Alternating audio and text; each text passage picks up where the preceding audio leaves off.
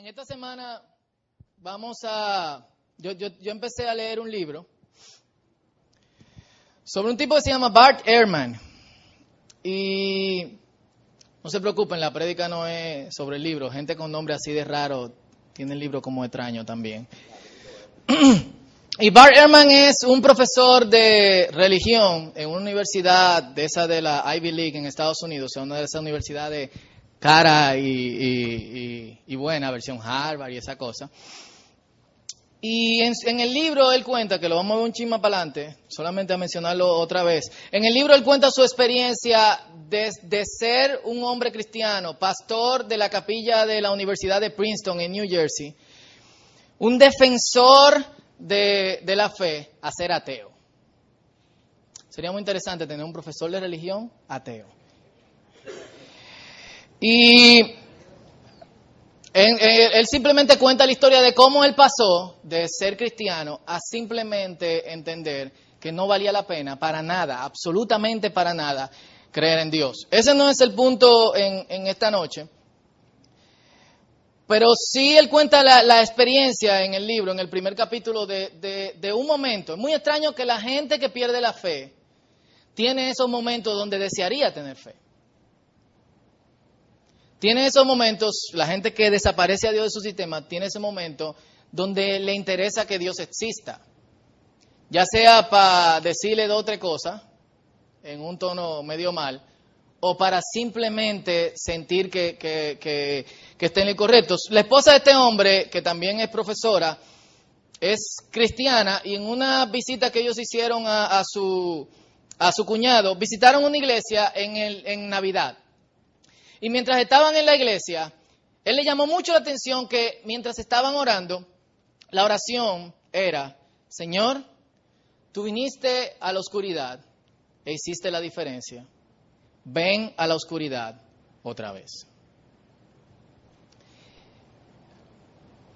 Este hombre de 50 años empezó a llorar. Y llorando le oraba a quien él entiende que no existe y decía, ¿por qué la oscuridad es tan abrumadora? ¿Por qué si Cristo vino en la noche más rara del mundo, siendo luz, todavía hay oscuridad? Y él empieza a mencionar que porque hay niños así, niños así, niños así, todo tiene que ver con los niños y su sufrimiento y el tsunami.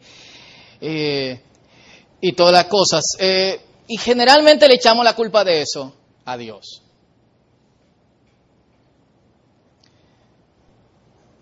Hmm.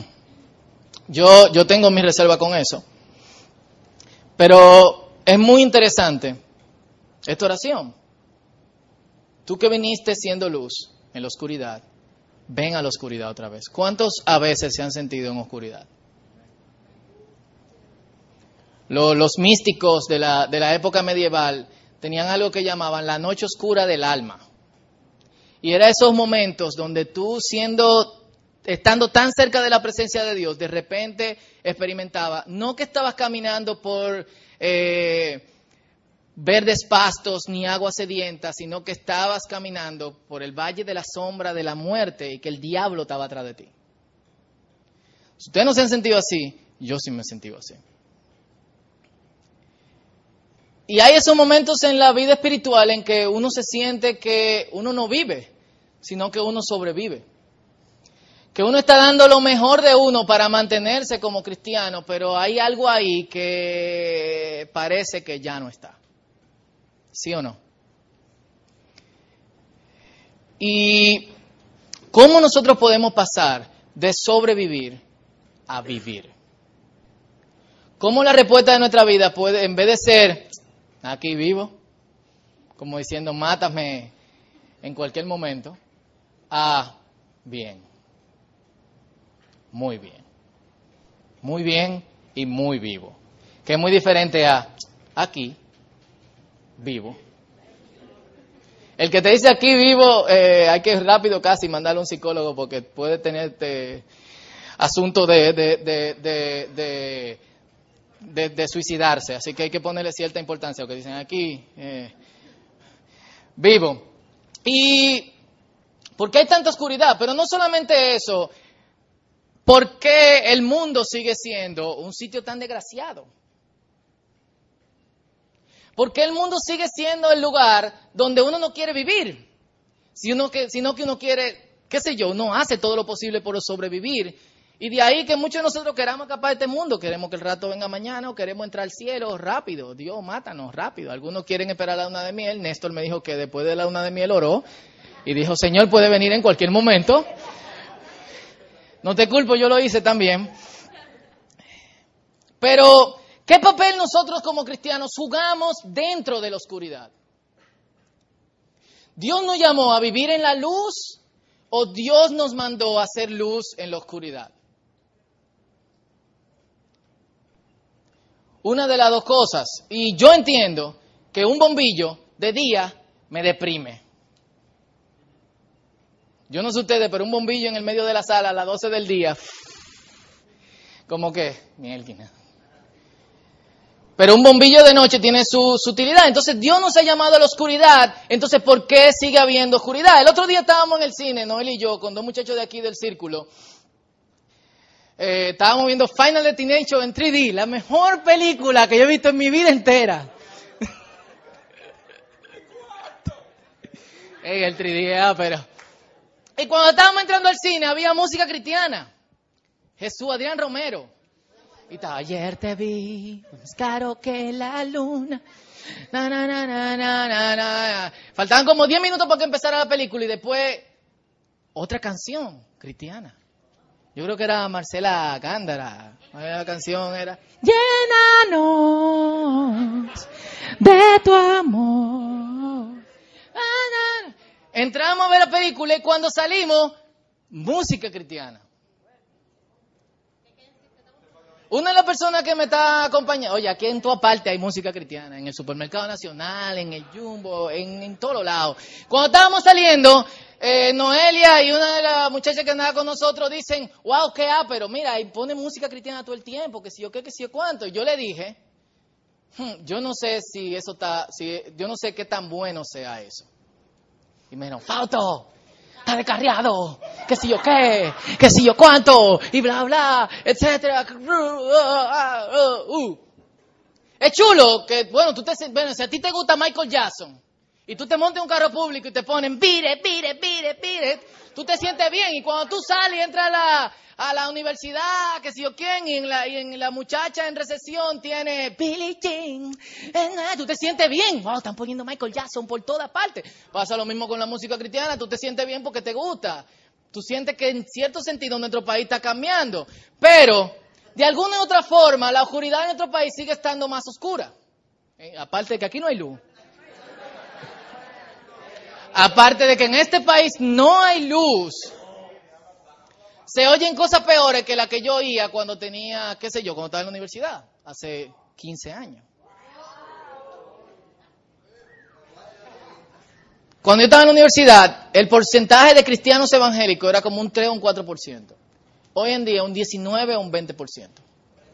Yo he hablado de eso otra vez aquí, pero específicamente sobre nuestro país, el nivel de cristianos sube, pero también sube el nivel de criminalidad.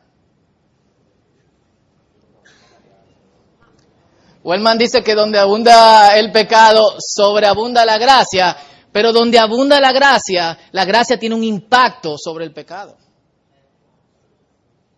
Entonces, ¿qué está pasando con nosotros? Y eso es parte de sobrevivir. Y una de las cosas que pasa con nosotros es que desde el principio del mundo lo que nosotros le queremos entregar a Dios son nuestros resultados. Caín y Abel, ¿qué trajeron a Dios? Su ofrenda de qué? de lo que ellos hacían. ¿Y qué tú le das a Dios? Tu tiempo, que es lo más preciado ahora. Allá arriba estábamos discutiendo en la clase para, para nuevos miembros que ahora mismo la gente dice que mejor dormir hasta cuatro horas porque el tiempo es sumamente valioso. Y tú le das a Dios el resultado de tu dinero. Y tú le das a Dios el resultado de tu voz cuando le adoras, que a veces no es tan buen resultado, pero Dios lo recibe como sea. Hay gente que cuando canta Dios lo mira como a Caín.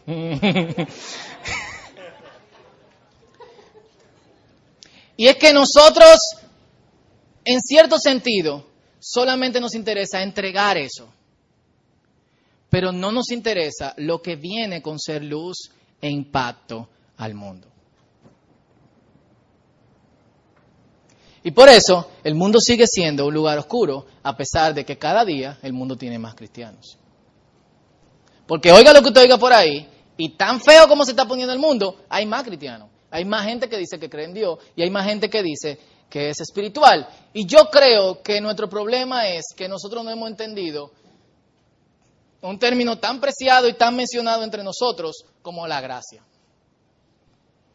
Y de eso que yo quiero que, hablemos. Hoy yo quiero que hablemos de cómo la gracia nos puede ayudar a pasar de sobrevivir, de ser gente que simplemente está manteniéndose, a gente que vive, a gente que se alegra, a gente que tiene río de agua viva en sí mismo y a través de sí. Y no ser gente que es absorbida por la cultura general, sino que impacta la cultura general. Y yo quiero que veamos Cómo la, la gente en la palabra de Dios, cómo la palabra de Dios ve la gracia y cómo nosotros también vemos la gracia. Y cómo una volver a la forma en que la palabra de Dios sostiene la gracia, nos menciona la gracia y nos enseña sobre la gracia, nos hace pasar de sobrevivir, que no es muy lejos de estar muerto, a vida. ¿Me siguen? ¿Me siguen? Well, cool. Nosotros creemos en una gracia de mantenimiento. La gracia solamente sirve para que cuando tú peques, Dios te perdona. ¿Sí o no? De hecho, yo le he visto en la mayoría de los casos que ni siquiera así a veces vemos la gracia. A veces la hemos usado tanto de mantenimiento que nosotros dejamos de creer que, la gracia hasta sirve para eso. Uno dice, no merecemos la gracia de Dios, ni siquiera hasta ese punto. Así que solamente acudimos a la gracia de Dios cuando nosotros pecamos. En la Biblia, la primera iglesia creía que la gracia lo sostenía. No era solamente un asunto de, que cada vez que tú tenías su pecado, cada vez que tú fallabas, o cada vez que tú hacías lo que tú sabes que tú haces, pero tú no quieres que nadie aquí sepa y que tú crees que Dios no sabe hasta que tú ores y le pides perdón, pero sí lo sabe, Él te ve y yo sería muy vergonzoso de que Dios me viera haciendo ciertas cosas, pero lo hace. A la gracia que me sostiene y la gracia que ni siquiera me deja llegar a esos puntos. En Hechos capítulo 20, versículo 32, Pablo les decía a los creyentes, lo encomiendo a Dios y al mensaje de su gracia. Un mensaje que tiene poder para edificarlos y darles herencia entre todos los pecadores. No, entre todos los santificados. Ellos entendían que la gracia no era un asunto para que, nos, para que sirve solamente para aquel que está pecando, sino la gracia te sostiene mientras tú estás siendo santificado. Nosotros lo entendemos de otra manera. Nosotros creemos en el concepto del doble estándar y yo no sé esta es una de las cosas que más daño le ha hecho a la iglesia. ¿Cuál es el concepto del doble estándar? Nosotros creemos que hay cristianos que llegan hasta aquí y hay otros cristianos que llegan hasta aquí. Como hay un doble estándar, tú eliges. Tú eliges si tú quieres ser los cristianos que llegan hasta aquí, que generalmente lo vemos en enlaces, llenando estadios pidiendo ofrenda por televisión, andan en jipeta y cosas. Ok, Fauto, perdón. Borren eso de la grabación, gracias. Pero hay mucho compromiso con eso. Tengo que dejar muchas cosas. Así que yo prefiero ser un cristiano que llega hasta aquí. En una encuesta que hicieron en, Estados Unidos, George Barna, una muestra como de 33 mil personas no creyentes, le preguntaron cuántos cristianos conocían. Un 90% respondió que conocía cristianos. Ahora, le preguntaron cuántos de esos cristianos viven una vida que ese ejemplar que usted cree que es luz, que le agrada a Dios, un 10% dijeron que conocían ese tipo de cristianos. Y que nosotros no conformamos con llegar hasta aquí. Como hay esa posibilidad, ¿por qué llegar hasta aquí si tú puedes llegar hasta aquí? El problema es que esa posibilidad no existe. Y en la palabra los primeros cristianos entendían que había un solo estándar, Cristo. y su meta era ser como Él, sea lo que sea que eso costase. En 1 Corintios 1, 22 a 24, Pablo habla acerca de lo que piden los judíos y de lo que piden los griegos, que sería algo así como lo que piden los religiosos y lo que piden los científicos y los filósofos, o lo que razonan mucho. Los judíos piden señales milagrosas y los gentiles, que la palabra ahí realmente es los griegos, buscan sabiduría, mientras que nosotros predicamos a Cristo crucificado. Ahora, Pablo les dice por qué le predica a Cristo crucificado. Este mensaje es motivo de tropiezo para los judíos y es locura para los gentiles, pero, para los que Dios ha llamado, lo mismo, judíos que gentiles, Cristo es poder de Dios, o sea, Cristo hace milagros y Cristo es sabiduría, o sea, Cristo tiene las dos cosas que ellos andan buscando cada uno por su lado en Cristo. Tan. Uno busca, aún hoy en día, el otro día me encontré una señora que, es muy amiga, muy creyente, y me dijo, muy ferviente, de esta gente que buscan profundamente la presencia de Dios todo el tiempo, creyente en los dones del Espíritu, y me dijo, ahora estoy en el tiempo de buscar sabiduría.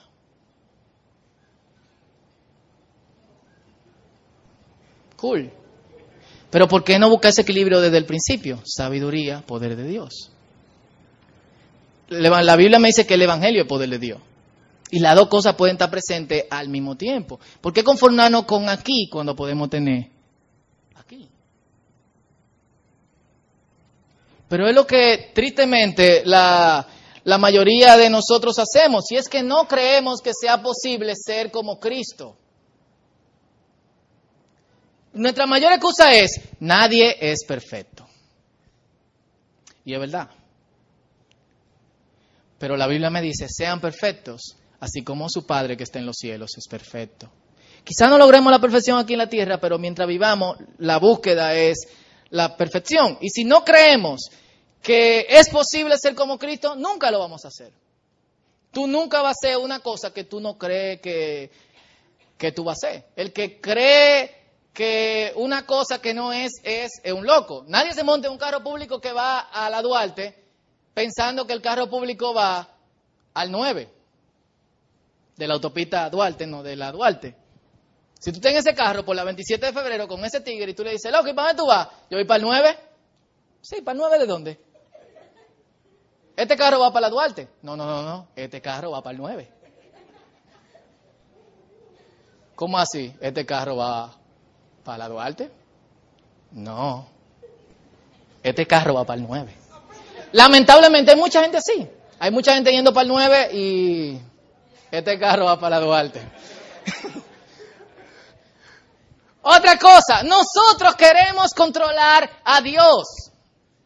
¿Sí o no? Nosotros queremos que Dios sea como nosotros queremos que Dios sea. Y cuando Dios no es como nosotros queremos que Dios es, nosotros nos enojamos con Dios. Bárbaro. Y el cristiano en la Biblia recibe los beneficios de Dios, pero lo único que le interesa es su gracia. Hoy en día le interesa de todo y la gracia solamente para el perdón de los pecados. ¿Sí o no? Y nosotros queremos ese Dios que podemos controlar a control remoto.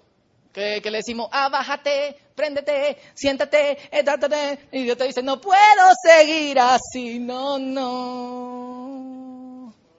Yo admito que haciendo un análisis profundo de mi vida durante los últimos días, yo me di cuenta que muchas veces, incluso lo que yo creía era el llamado de Dios para mi vida, era lo que yo quería que fuese el llamado de Dios para mi vida. Y cualquier oportunidad que se presentara contraria a lo que yo creía que era el llamado de Dios para mi vida, yo entendía como que no era de Dios. Y casualmente, lo que yo creía que era el llamado de Dios para mi vida era algo en lo que yo me sentía sumamente cómodo. Y yo desechaba muchísimas cosas porque yo estaba esperando el llamado de Dios para mi vida. Y es lo que nosotros hacemos. Nosotros decimos, heme aquí, Señor, pero yo quiero que tú me envíes a.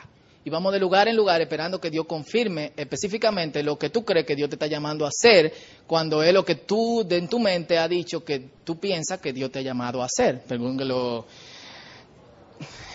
Hasta yo me, me enredé. Pero ¿qué tal simplemente ponerse en las manos de Dios?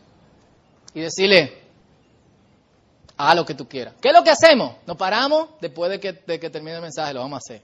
Cool. Y decimos, Señor, haz conmigo lo que tú quieras. Pero a mí me encantaría que tú me envíes a África. Principalmente después que yo tenga 40 años, tres hijos y una mujer. Buenísima, por favor. En nombre de Jesús. Amén. Es una sugerencia, pero yo creo que ese es tu llamado. Alguien una vez me dio una palabra similar. Cool. Y en ese sentido también siempre nos enojamos con Dios porque creemos que su, su función es satisfacer nuestras necesidades. Y hay que ver el libro de este tipo, de Bar Ehrman. Oiga cómo se llama este libro. El problema de Dios. O sea, Dios tiene un problema que Dios no puede resolver.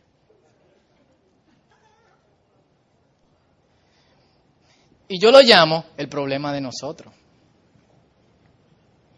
Porque cuando tú dices, ¿cómo va a ser que haya 735 niños muriendo de hambre cada día, mientras yo tengo tres comidas y voto la mitad de cada una de las tres comidas?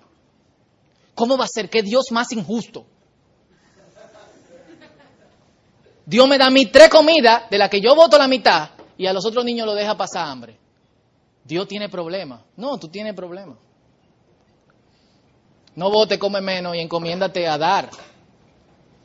Quizás tú no puedas salvar a 735 niños diarios, pero quizás tú puedas darle a alguien que sí lo necesita. El problema de Dios es el problema de nosotros. Que mucha gente dice, ay hombre, mira ese, se está muriendo de hambre, pero no se atreve a darle un plato de comida a nadie. Y no quiero seguir con eso porque bim bam. Para nosotros, la gracia es barata, no gratis, barata. Y el primero que vino con este tipo de planteamiento fue un tipo que se llamaba Bonhoeffer. Y él decía que nosotros tenemos un concepto de gracia barata cuando la gracia bíblica cuesta. Y no ferretería cuesta, dice aquí mi, mi teleprompter.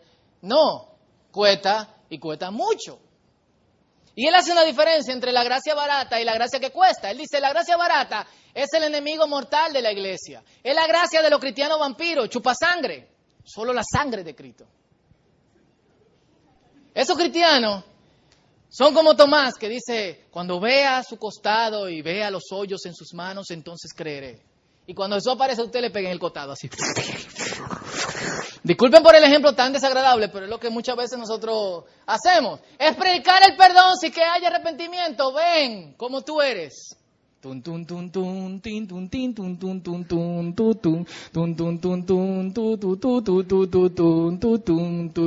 Come as you are. Ah, na, na. Ah, ah, ah. Pero no hay transformación. Es comunión sin confesión, es bautismo sin disciplina, es gracia sin discipulado y es gracia sin Jesucristo. Es gracia por resultados.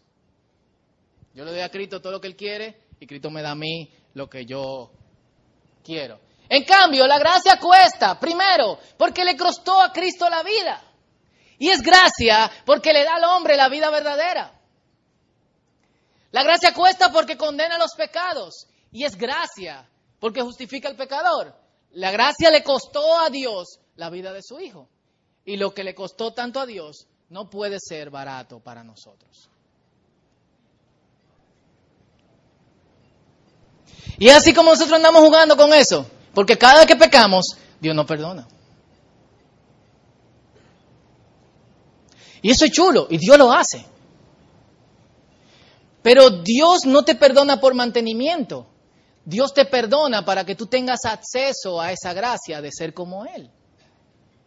Y el resultado no es que tú tienes perdón cada vez que tú... Eso pasa, pero no es lo que Dios quiere. El resultado es que tú te conectes con Dios y que tú seas obediente a, a la cruz de Cristo. Y en ese sentido, nosotros, dice Pablo en 2 Corintios 6.1, le rogamos que no reciban su gracia en vano. Los que han leído la Biblia, primera y segunda de Corintios, esta iglesia tenía problemas. Una de las cosas más sorprende es que la gente la sacaban a jumar de la Santa Cena. De ahí fue que se empezó a un tipo de la iglesia de Corinto llamado Welch. se inventó unos juguitos de uva. y desde ese tiempo la Santa Cena eh, ya no es con vino, sino con jugo de uva. En Argentina, como, como eh, había nazis en los 40, Welsh, que era eh, judío, dejó de vender jugo.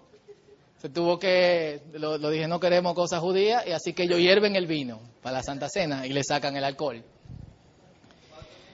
Es mentira eso, pero sacaban a fumar a la gente de la Santa Cena. Oye, el pastor le dio un humo. Y lo sacaban. Había un tipo que estaba acostándose con la esposa de su papá. Había gente que creía que Cristo no había resucitado. Y había gente que creía que aunque Cristo había resucitado después de la muerte, eso era. Esa era la iglesia de Corintio. Muy, muy difícil. Esas cosas no pasan en el día de hoy. Por lo menos nadie lo sacan a fumar de la Santa Cena. Y se va un humo de jugo. Ahora, Él les encomienda a ellos que no reciban esa gracia en vano. No lo hagan y yo se lo recomiendo a ustedes también. Entonces, nosotros le huimos al sacrificio. La vida de nosotros, la vida cristiana de nosotros es fácil. ¿O no? Porque es simplemente darle mi resultado a Dios. Y cuando uno entiende esa gracia, uno sacrifica todo lo que sea necesario. Y esto es algo que nos debe preocupar muchísimo, porque nosotros sacrificamos poco. Perdón, nadie nos está persiguiendo, y eso es bueno. Nadie le están cayendo a pedrar por ser cristiano, y eso también es bueno. Pero hay cosas que nosotros no queremos abandonar y que no queremos dejar porque nos cuestan. Y si la gracia cuesta, el resultado es que tú, obviamente, por agradecimiento, no porque eso sea la razón por la cual se te va a dar gracia. Por agradecimiento tú das algo que te cuesta. Dice la Biblia que el, coto del discipulado es este. Cuando una gente encontró un tesoro en un campo, agarró y vendió todo lo que tenía y volvió y compró el tesoro que cuando una gente le estaban vendiendo una perla grandísima y de gran precio, que en el mercado probablemente dentro de uno o dos años iba a ser de mucho más precio, esa persona iba y vendía todo lo que tenía y agarraba y compraba esa perla. El que entiende el significado de la gracia de Dios, da todo lo que pueda dar, todo lo que pueda dar, literalmente, y lo compra. Y en ese sentido, muchos de nosotros entendemos que se puede creer sin obedecer. Lamentablemente, eso no puede pasar. Cuando la gracia de Dios toca tu vida, hay evidencias de que esa gracia de Dios ha impactado tu vida. En Hechos 11:23 dice que cuando él llegó, Pedro vio las evidencias de la gracia de Dios y se alegró y animó a todos a hacerse el, firme propósito de permanecer fieles al Señor. Solo aquel que cree, obedece. Y solo aquel que obedece, cree. No se engañen. El que se engaña está perdiendo el tiempo. Y si tú estás perdiendo el tiempo, no lo pierdas. El tiempo es lo más preciado. Ahora mismo, la obediencia a Cristo es difícil, muy difícil para los que tratan de resistirla, muy difícil. Pero para aquellos que voluntariamente se someten a Él, la carga es sencilla y el yugo es fácil. Y en ese sentido, cuando entiendes el concepto de la gracia, das gracia. Era una persona graciosa. De hecho, eso es el verdadero significado de gracioso. No es que se ríe mucho, sino que tiene mucha gracia. Y yo le iba a leer esto, pero se lo cuento mejor. En Mateo capítulo 18, Jesucristo le dice que el reino de los cielos se parece a un rey que quiere ajustar cuenta con sus siervos. Y aparece este tipo que le debía miles y miles de moneda de oro, miles y miles de millones de dólares. Supongamos, un millón de dólares.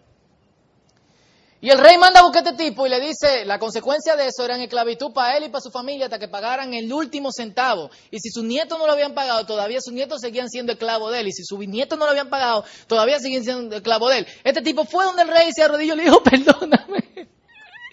Yo no puedo pagar, yo tengo dos hijos chiquitos, mi esposa tiene dos meses de embarazo. Ella ni de este país ¿Y tú crees que qué vamos a pensar de los dominicanos cuando haga eso? El rey dijo, párate, párate. Te perdono.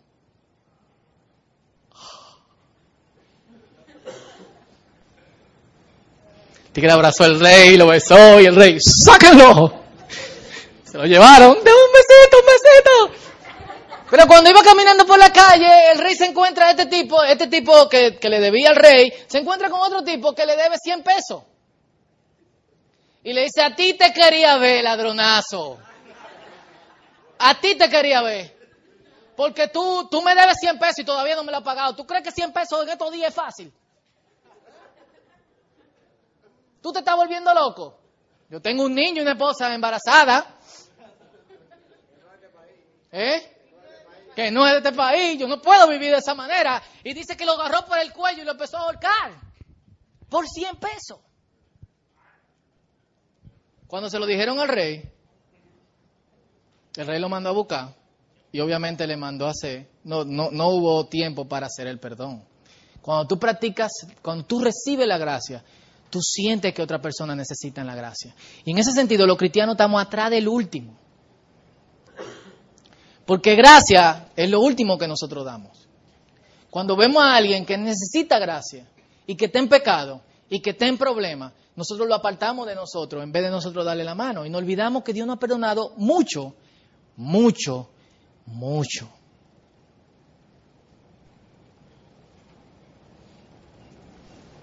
No más comentarios. Y, me quedan dos. La gracia es opuesta a quererse ganar algo, a la actitud, pero no se opone al esfuerzo a la acción. El hecho de que tú no te puedes ganar la gracia no significa que la gracia no te va a dar acción. El resultado de la gracia es que provoca acción. Tú quieres obedecer a Dios. En Filipenses capítulo 2, versículo 12 al 13, Pablo le dice así que, mis queridos hermanos, como han obedecido siempre, lleven a cabo su, su salvación con temor y temblor, pues Dios es quien produce en ustedes tanto el querer como el hacer para que se cumpla su buena voluntad. Dios produce en ustedes, pero esfuércense.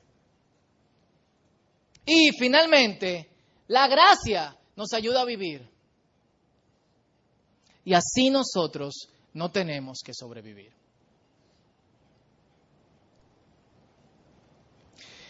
La gracia, como dije al principio, no es el momento en que tú vas y le pides perdón a Dios por tus pecados. La gracia te sostiene. Es descansando en esa profunda gracia de Dios que tú cambias de actitud con respecto a la vida y con respecto a lo que tú le das a los demás. Y en ese sentido, revisémonos nosotros mismos. Una de las razones por las que estamos sobreviviendo no es porque no estamos obedeciendo. ¿Sí o no? Una de las razones por las que tenemos más estrés y ansiedad es porque de vez en cuando nosotros le entregamos, no, no le entregamos a Dios lo que tenemos que entregarle.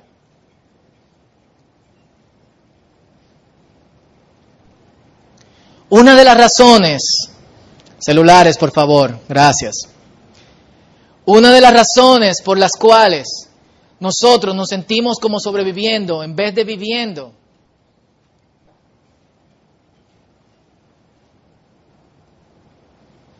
no es que estamos tan lejos de Dios como cuando le conocimos.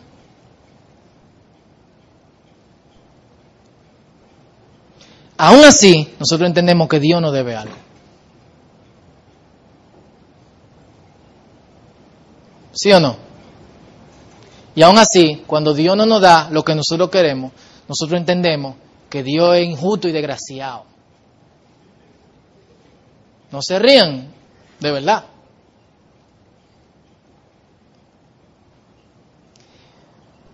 Es tiempo de que nosotros nos acerquemos a la gracia de Dios. No para el perdón de ciertos pecados, sino para que nos sostenga. Es tiempo de que la luz tenga alguna influencia en el mundo. O mientras más crece la luz, más hay oscuridad. Mientras más planta eléctrica tiene este país, más se va la luz. Y mientras más cuartos y millones le deben a la EDE también. Entonces eso lo vamos a transferir a la vida cristiana también. Mientras más gente cristiana y mientras más gente que se supone debe de haber luz. Cuando la iglesia primitiva, que de hecho yo no soy tan romántico con la iglesia primitiva, yo no soy de lo que dicen tenemos que volver a la iglesia primitiva, porque la iglesia de Corintios es una iglesia de la iglesia primitiva y tenía problemas, quizá más de lo que cualquier iglesia tiene ahora. Así que romanticismo por la iglesia primitiva y yo no somos uno con el universo. No así, estamos así. Pero, si hay algo que nosotros debemos imitar la iglesia primitiva es, uno, la, iglesia, la gracia lo sostenía al punto que obedecían. Y tres, Dos, perdón. La iglesia primitiva estaba ejerciendo influencia sobre el mundo. Cuando los cristianos llegaban, hay una parte en hecho que dice, aquí están los que trastornan el mundo. Pablo habla de que había cristianos incluso en la casa de César. En, yo creo que en Efesios, en Filipenses, dice, los que viven en la casa de César te saludan. La iglesia estaba alcanzando todos los estratos con gente que era diferente. ¿Y por qué usted cree que el imperio tenía miedo? ¿Y por qué usted cree que la gente tenía miedo? Era porque la iglesia se tomaba la gracia en serio. Ahora nadie le tiene miedo a la iglesia.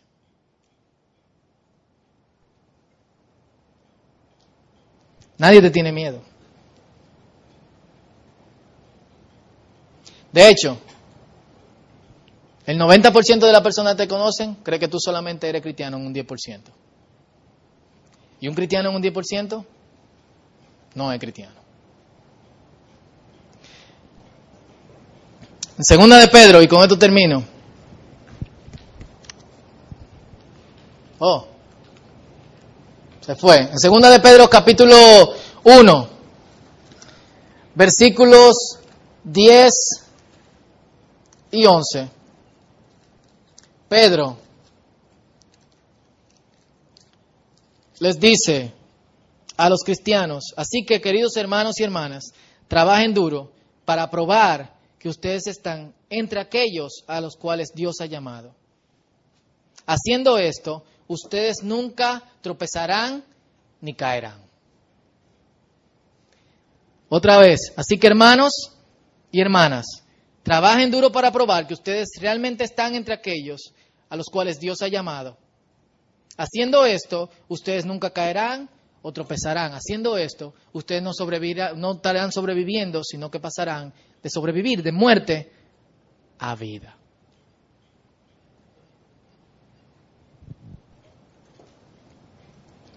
Que no inclinamos nuestro rostro y cerramos nuestros ojos. Y meditamos un poco. Mientras el grupo de adoración pasa, nos preparamos para adorar.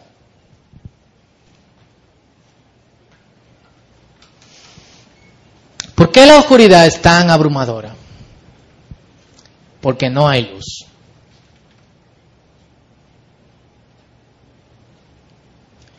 Porque quienes se suponen que deben cesar han perdido su sabor y quienes se suponen que deben ser luz, se le gató la resistencia.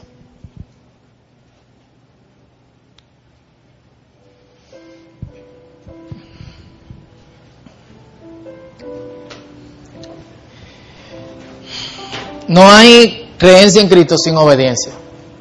Y si tú crees que tú crees en Cristo y no estás obedeciendo, baraja eso. No pierdas tu tiempo, deja esto. De verdad. Altamente te lo recomiendo. ¿Por qué pasarse la vida como un cristiano amargado cuando tú te puedes pasar la vida como un impío eh, que te lo goza todo? Quizás lo que ustedes piensan que yo estoy diciendo es una aberración, pero tú pasaste tu vida amargada entera para después arder en la llama del infierno, eso es perder tiempo. Y perdónenme por ser tan crudo y tan duro.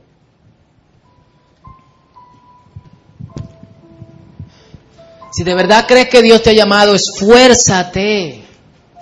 Trabaja. Cada día. Sacrifica cosas. Deja todo eso que te está reteniendo de que, de que tú puedas alcanzar el trono de Dios.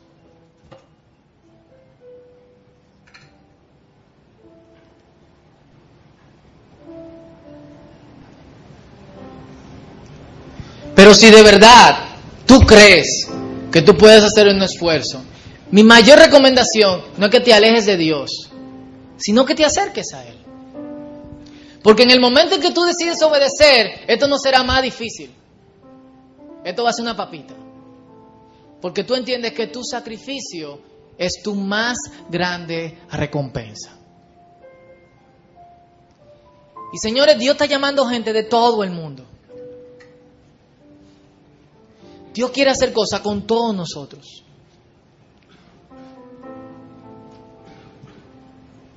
Y mientras la oscuridad parece que está teniendo algún avance, yo sé que entre nosotros hay gente que dice, yo quiero ser luz.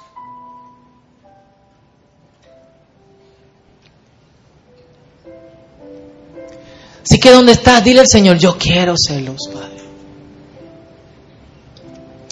Señor, aunque tú no hayas entendido nada de lo que, de lo que se predicó en esta noche, dile, Señor, yo quiero esa gracia. Por tu espíritu, hazme entender las profundidades tuyas, Señor.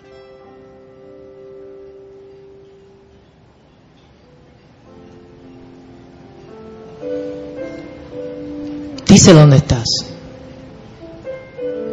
Piensa. No qué Dios puede hacer por toda la tiniebla que está avanzando en el mundo. ¿Sabe por qué? Porque el instrumento de Dios en contra de las tinieblas eres tú. Y si las tinieblas están avanzando, no es responsabilidad de Dios. Es nuestra responsabilidad. Y si las tinieblas están avanzando en el mundo y en nosotros, sigue no siendo la responsabilidad de Dios, es responsabilidad de nosotros. Dios nos da su gracia para que nosotros podamos soportar viviendo en la oscuridad y podamos ser luz. Así que antes de prepararnos para adorar, dile al Señor, Padre, por favor, invádeme con tu gracia, Señor.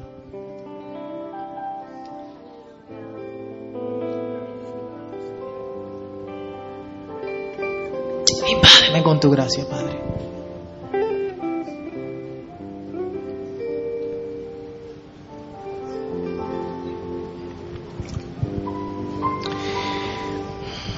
Y si eres de aquellos que quiere pasar de sobrevivir a vivir donde estés,